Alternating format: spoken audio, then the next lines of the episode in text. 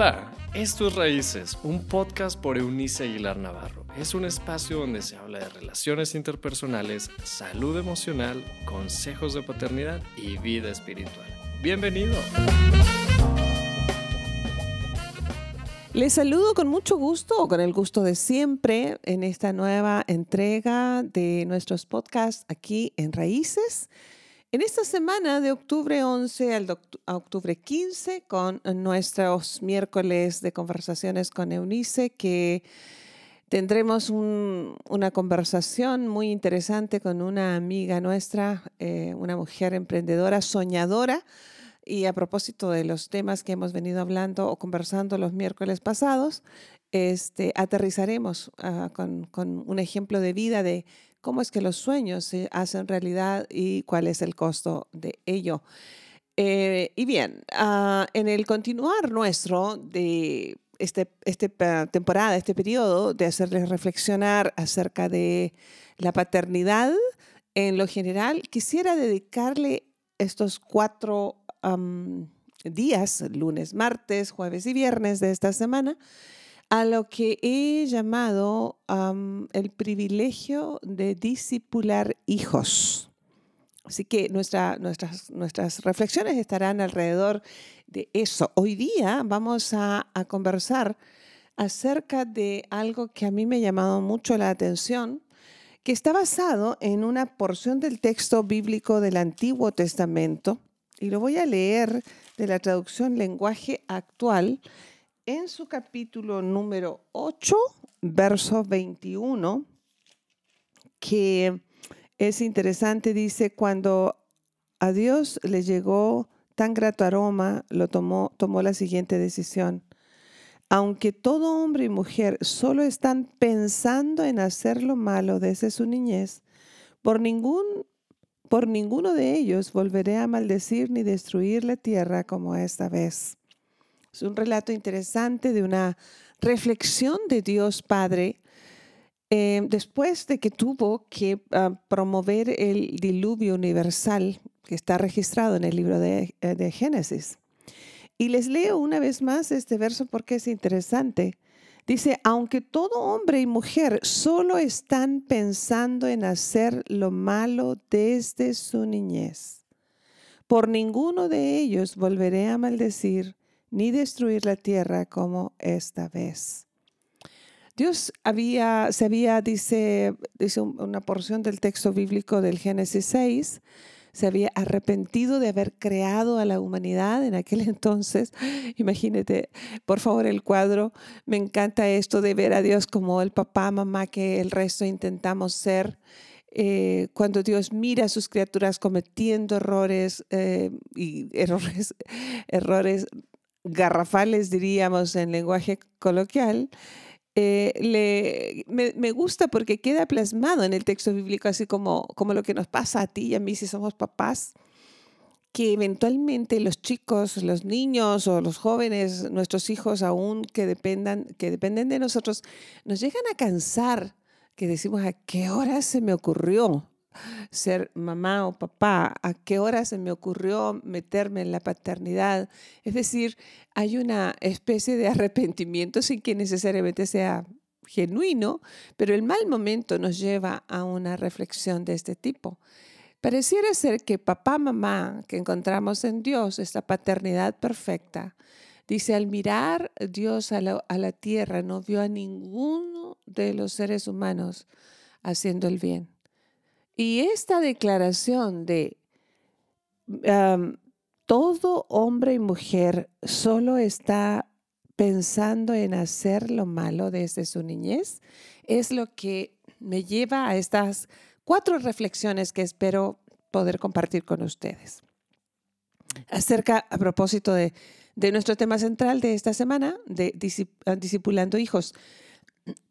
Hay un médico, psicólogo, de hace algunas décadas atrás, importante en esta rama de la medicina, el doctor Henry Brandt dijo una frase fantástica, un padre es un socio con Dios en hacer discípulos de sus hijos. Me encantó porque aparte, ya les digo, está como apropiado a lo que queremos reflexionar con ustedes en estos días. Miren, el camino a la paternidad, y lo vimos en las semanas pasadas al abordar esta séptima temporada de nuestros podcasts, eh, les estamos recomendando conózcalos, conozca a su hijo, ame a su hijo. Yo sigo pensando que no podemos amar lo que no conocemos. La vida me ha enseñado que yo necesito conocer el objeto de mi amor. Em, para muestra un botón, no solamente conocer a las personas que vamos a declarar amar, sino, por ejemplo, conocer el lugar.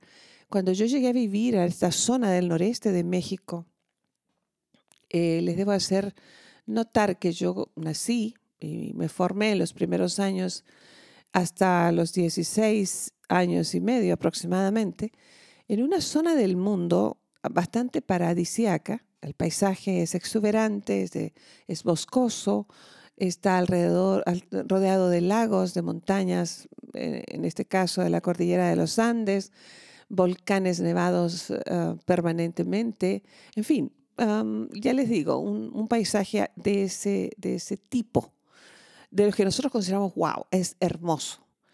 Y bueno, fui a vivir a los Estados Unidos mientras estudiaba y llegué a vivir, una vez que me casé, en una de las ciudades más eh, prósperas del norte de México, que es Monterrey, Nuevo León. Y bueno, allí pasé los primeros cuatro años de, este, de esta travesía que ha tomado más de la mitad de mi vida aquí en México, en mi México lindo y querido, debo decir. Y bueno, Monterrey es una ciudad atractiva, interesante, culta, llena de lugares este, por descubrir. El paisaje es interesante, llueve mucho, así que hay bastantes eh, plantas y árboles sin ser selvático.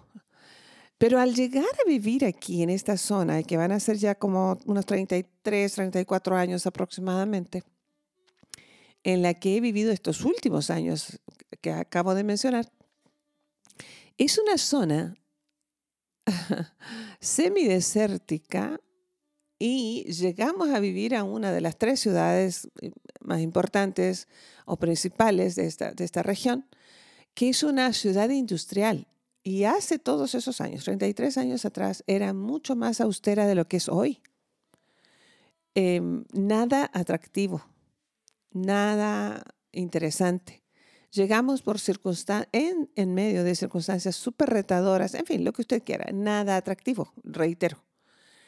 Pero hoy, treinta y tantos años más tarde de haber llegado, siguiendo, siguiendo un plan que Dios sembró en quien fue mi esposo en aquel entonces, puedo decir que amo esta región. Y no es porque haya embellecido su entorno, el paisaje sea interesante o, bello. Yo le he encontrado belleza a los, a los cerros de mi entorno. Son cerros de mármol que contienen minas de mármol. Eh, el, paisaje no es atractivo a la vista, pero lo he llegado a amar al conocer el corazón de las personas que habitan este espacio geográfico. Es gente cálida, es gente amable, es gente generosa, es gente que te arropa, que te recibe aunque no los conozcas de primera. Y por eso y por muchos otros motivos soy una convencida de que no podemos amar lo que no conocemos. Tal vez por ello es que me impresiona tanto el hecho de que Dios me conozca como nadie en el mundo me ha conocido ni me conocerá jamás. Y esto incluye el conocimiento en particular de mis múltiples debilidades. Y no solamente Dios no ha renunciado a mí, se niega a renunciar a mí, sino que me ama con un amor extravagante. Y es ese amor, esa clase de amor, nacida del conocimiento de las debilidades, así como obviamente las fortalezas, a que nosotros, a lo cual nosotros nos referimos cuando digo conozca a su hijo. Entonces, los conocemos para amarlos. Y al amarlos, los instruimos. Y una parte importante, nos referíamos a eso la semana pasada, de cuidar el mundo emocional de nuestros hijos. Hoy día yo quisiera que nos detuviéramos, bueno, en estos días, acerca de entonces convertirlos en nuestros discípulos, los padres como maestros, como este, este ícono a quien seguir, la inspiración en la vida de nuestros hijos, etc. Así que una de las cuestiones importantes que debemos aprender de entrada hoy es que tenemos que entender, comprender el concepto de discípulo y el término disciplina vienen eh, del mismo, de la misma raíz y trata de formar, fíjese, bien, se refiere a formar el carácter de una persona, de un niño. Trata de formular lo bueno en su mundo interior. Y aquí hay una cita que sí quisiera leerles para que explicara lo que me estoy refiriendo. Y es esto de Génesis capítulo número 6, verso 5, y lo leo de la traducción lenguaje actual. Dice en palabras del escritor transcribiendo eh, los pensamientos de Dios. En este mundo, la maldad de hombres y mujeres ha ido en aumento. Escuché, siempre estaban pensando en hacer lo malo y solo lo malo. Cuando Dios vio tanta maldad en ellos, se puso muy triste de haberlos hecho y lamentó haberlos puesto en la tierra. A ese verso me refería hace unos minutos atrás. Hay una versión, 1960 en particular, que dice Dios se arrepintió. Me gusta mucho esto cuando dice Dios se puso muy triste de haberlos hecho y lamentó haberlos puesto en la tierra. ¿Por qué? Porque tenían sus criaturas una tendencia permanente hacia lo malo. Y esto no es una buena noticia que nosotros quisiéramos mm, reconocer en los nuestros. Vemos un bebé recién nacido tan perfecto. Usted quiere conocer la divinidad en la tierra, la gloria divina. Observe un recién nacido. Es, es glorioso. Hay tanta belleza en ese cuerpo pequeño y eso es lo que podemos observar en el tono de su piel, en la forma de sus ojitos, estos dedos que uno luego cuenta a ver si trae los cinco en cada pececito o las manos, eh, el cabello, si es, que, si es que trae cabello, si ese cabello es liso, si es ondulado, en fin, hay tantas características en un recién nacido que nos hacen verlo perfecto.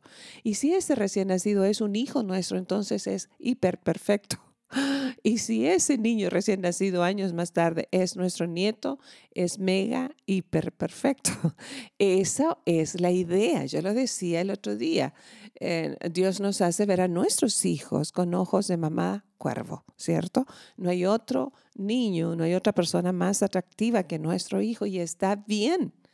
Se espera que así sea para que no nos dificulte el hecho de recibirlos como una de las primeras necesidades emocionales que un ser humano experimenta. Necesita ser, ah, experimentarse, saberse recibido. Y bueno, eh, por eso una persona que no recibe, así, en ese, en ese punto, a sus propios hijos tiene una evidencia muy enorme, grandísima, de falta de salud mental. Tiene un corazón herido, tiene una historia de heridas, pero una persona con regular salud mental hacia la óptima salud mental, va a recibir a sus hijos, los va a ver hermosos, en fin. Pero otra cosa es la realidad del mundo interior de ese niño.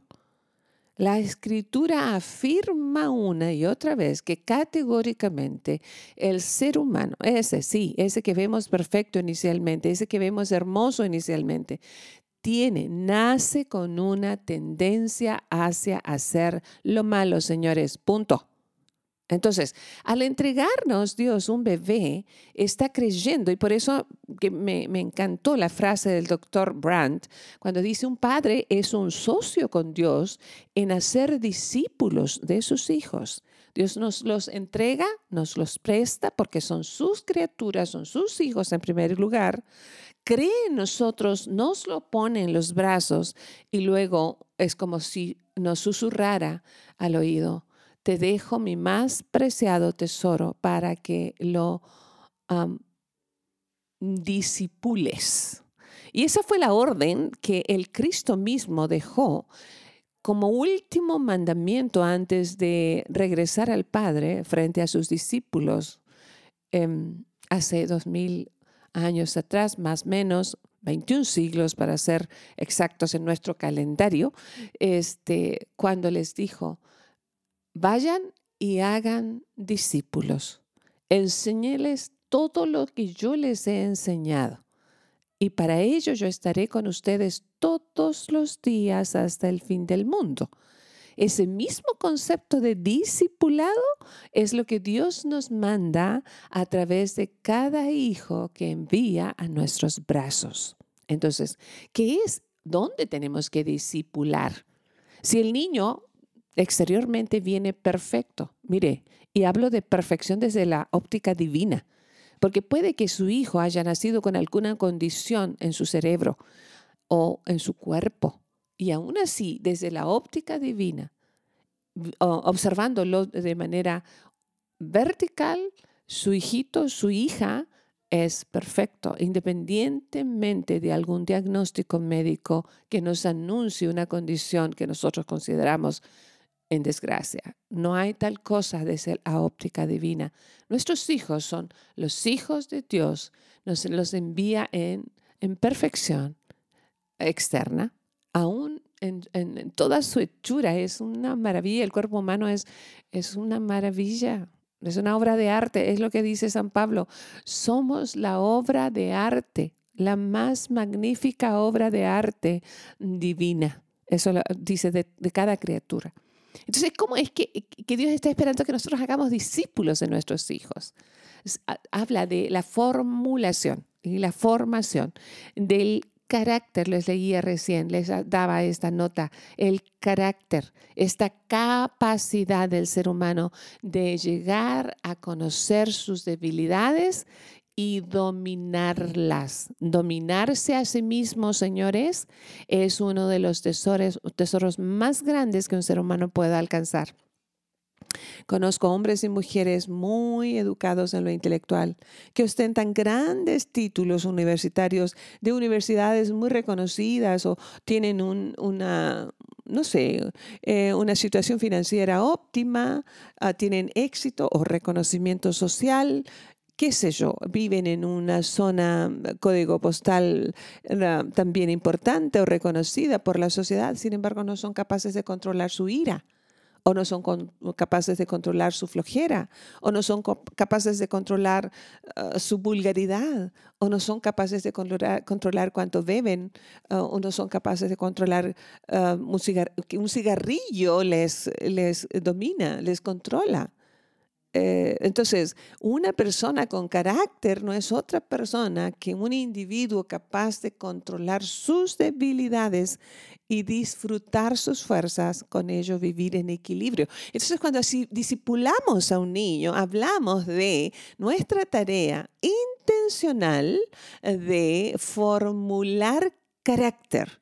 Nos van a hacer perfecto por fuera, con todos los elementos necesarios en su intelecto, pero Dios nos deja allí un cuaderno en blanco para escribir carácter, equilibrio y con ello sobriedad, ah, capacidad de decir que no al mal. y sabe, por muchos, por muchos años en mi vida vi a la gente, eh, algunas personas, por supuesto, de mi vida, Em, eh, maldecir el mal y entonces eh, hay, mitos, por ejemplo, de brujería sutil cuando barren a las personas porque están pasando la mal para que el mal no los toque. Otras culturas usan el ojo contra el mal, unas figuras de un ojo. Otros ponen, no sé, una, una herradura en su casa, a la entrada de su casa. Otros ponen unas, unas espigas de trigo para que les prospere, qué sé yo. Son mitos hay otros que, en el mundo evangélico mm, pues tiran, este, no sé, aceite para, para mm, este, ungir una casa o, los católicos romanos usan agua bendita este, para bendecir un, un negocio, una casa, un automóvil, pero eso no es la cosa, esos son mitos. E, eso no tiene nada que ver con lo que Dios está buscando a la hora de disipular a nuestros hijos. Habla entonces de un corazón que siendo naturalmente inclinado hacia el mal, nosotros vamos a disciplinar para que actúe en, el camino correcto, es decir, en el divino propósito por el que se pensó, creó y se plantó en este mundo, justo en ese tiempo y hora. Así que cuando hablamos de, disciplinar, nos referimos entonces a destruir su espíritu con tendencia hacia el mal, pero nunca nos vamos a referir con destruir su mundo interior con violencia en cualquiera de sus manifestaciones. Yo vengo de una, de una generación en la que discipular o disciplinar era un sinónimo de golpes a donde llegara. Y de eso nos levantamos como una generación enojada, hombres y mujeres abusados. Ahora, no es mejor en esta generación, permítame decir que si eso, si eso de verdad fuese, hubiese sido abolido, no tendríamos la cantidad de millones de infantes en abuso infantil de toda clase. Así que no es mejor esta generación, pero yo vengo de una en particular. Pero vamos a tratar estos días de decir cómo llegar a un equilibrio en eso. Así que entendemos que intentar destruir el espíritu o el mundo interior con violencia en un niño, en cualquiera de sus manifestaciones, es cruel y es absolutamente antibíblico. No es la voluntad del Dios amoroso que nos creó. Eh, implementar fuerza masiva, brutal, o ejercer esa fuerza con algún instrumento de castigo em, cruelmente eh, manifestando nuestra ira allí, forzará al niño a lo mejor a sentarse y a callarse, por lo menos por fuera, pero destruirá, triturará, triturará su espíritu y los estaremos empujando hacia una violencia exacerbada. Así que hoy día ah, ah, solo quería introducir a los términos estos de discípulo y disciplina, palabras que vienen, les reitero, de una misma raíz y que están refiriéndose a la formulación del mundo interior de una persona, una criatura, especialmente un niño, ah, en equilibrio, una persona capaz de controlarse a sí misma. Así que Sé que eh, vamos a, al menos yo me voy a um, sumergir en un terreno delicado donde se levantan sentimientos hostiles de las personas que han sido maltratadas y aún en aquellos que no han pasado por un proceso de disciplina brutal, uh, como la entendieron nuestros abuelos, tatarabuelos y nuestros propios padres en mi caso. Y probablemente yo fui la última generación que ah, incurrió en muchos de esos errores. Así que hoy simplemente les quiero poner esto en la mesa. ¿Estás siendo tú un discipulador de tus hijos? ¿Son tus hijos tus discípulos? ¿Eres tú la persona que les inspiras? ¿Estás formulando un carácter dentro de ellos o estás provocando ira a tus hijos? Quedémonos con esas preguntas. No trato de, desanimarles, al contrario, estoy aquí para sugerirles eh, cómo es que Dios nos alerta, todo ser humano, incluyendo incluyéndonos a los padres, pero nuestros hijos y nuestros nietos y los que amamos tienen una tendencia natural hacia lo malo, pero hacerlos nuestros discípulos o disciplinarlos arrancará ese espíritu de rebeldía y les les dará la oportunidad de vivir en un sano equilibrio. Dios y Padre nuestro, tú eres el único Padre perfecto. Lo reiteraremos las suficientes ocasiones para que nuestra, eh, nuestra alma se deleite en ello. Nos llenamos de esperanza cuando nos recuerdas que tú estás en aquello de amarnos y aceptarnos tal como estamos.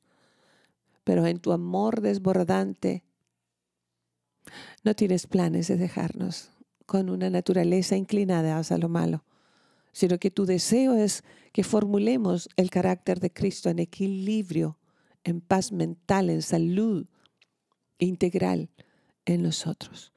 Queremos ser tus discípulos y hacer de nuestros hijos nuestros discípulos. Nos llenamos de esa bendita y divina sabiduría. La manera en que tú ves a nuestros hijos y nietos, lo recibimos hoy con gratitud. Muchas, muchas gracias por Cristo, nuestro ícono. En su nombre hacemos esta plegaria, que así sea. Muy bien, hoy día ha sido nuestra primera reflexión de este tema algo denso, sí, muy poco tratado, debo decir, que saca ampulas por allí, pero me atrevo a, conversarlo con ustedes y les hago esta invitación, escríbame a mi página. Me gustaría saber qué es lo que, lo que opina. Em, si usted ha sido una persona maltratada eh, o vive en maltrato, si usted es un hijo en maltrato, veamos la manera en cómo nos podemos apoyar.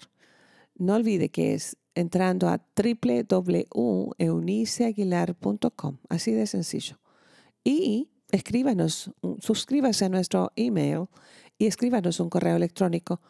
Estará llegándoles una, una reflexión mía, semanal por lo menos a través de su correo, pero también estaremos, estaremos haciéndole llegar nuestras respuestas a sus inquietudes. ¿De acuerdo? Entonces mañana, Dios mediante, nos estamos escuchando nuevamente. Hasta entonces, chao, chao. Gracias por habernos acompañado en este episodio de Raíces. Te invitamos a que te suscribas en la plataforma de tu preferencia y también que puedas compartir este contenido con aquellos que están en tu mundo. Puedes seguir conectado a través de la página web www.euniceaguilar.com. También en Facebook búscanos como Eunice Aguilar y en Instagram como arroba Eunice Aguilar N. Nos escuchamos en la próxima. Música